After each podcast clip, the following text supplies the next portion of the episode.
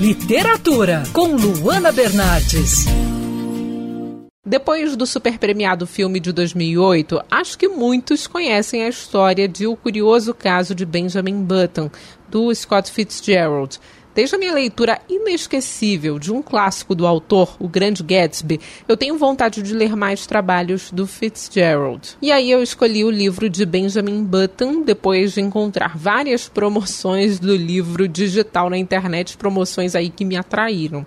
Leitura rápida, essa obra tem pouco mais de 120 páginas e é uma boa opção para quem ainda não conhece os trabalhos do autor. Esse conto foi publicado em 1922 e narra a história de Benjamin Button, um homem que faz o caminho inverso da vida.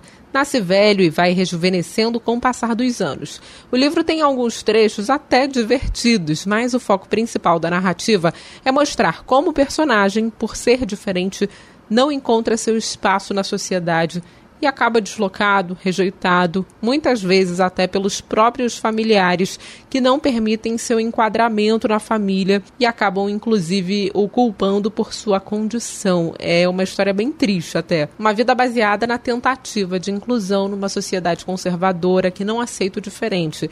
Infelizmente, ainda hoje, né, podemos aplicar esse conto em tantas situações que acontecem no nosso dia a dia. Claro que o Grande Gatsby, por ser um romance, é muito mais complexo e continua sendo aí meu queridinho, né? Mas para quem deseja conhecer o trabalho do Fitzgerald, o curioso caso de Benjamin Button é um ótimo começo. Eu sou a Luana Bernardes e você pode ouvir mais da coluna de literatura, a seção do site bandnewsfmrio.com.br clicando em colunistas. Você também pode acompanhar as minhas leituras no Instagram Bernardes Luana Luana com dois N's. Quer ouvir essa coluna novamente? É só procurar nas plataformas de streaming de áudio. Conheça mais dos podcasts da Band News FM Rio.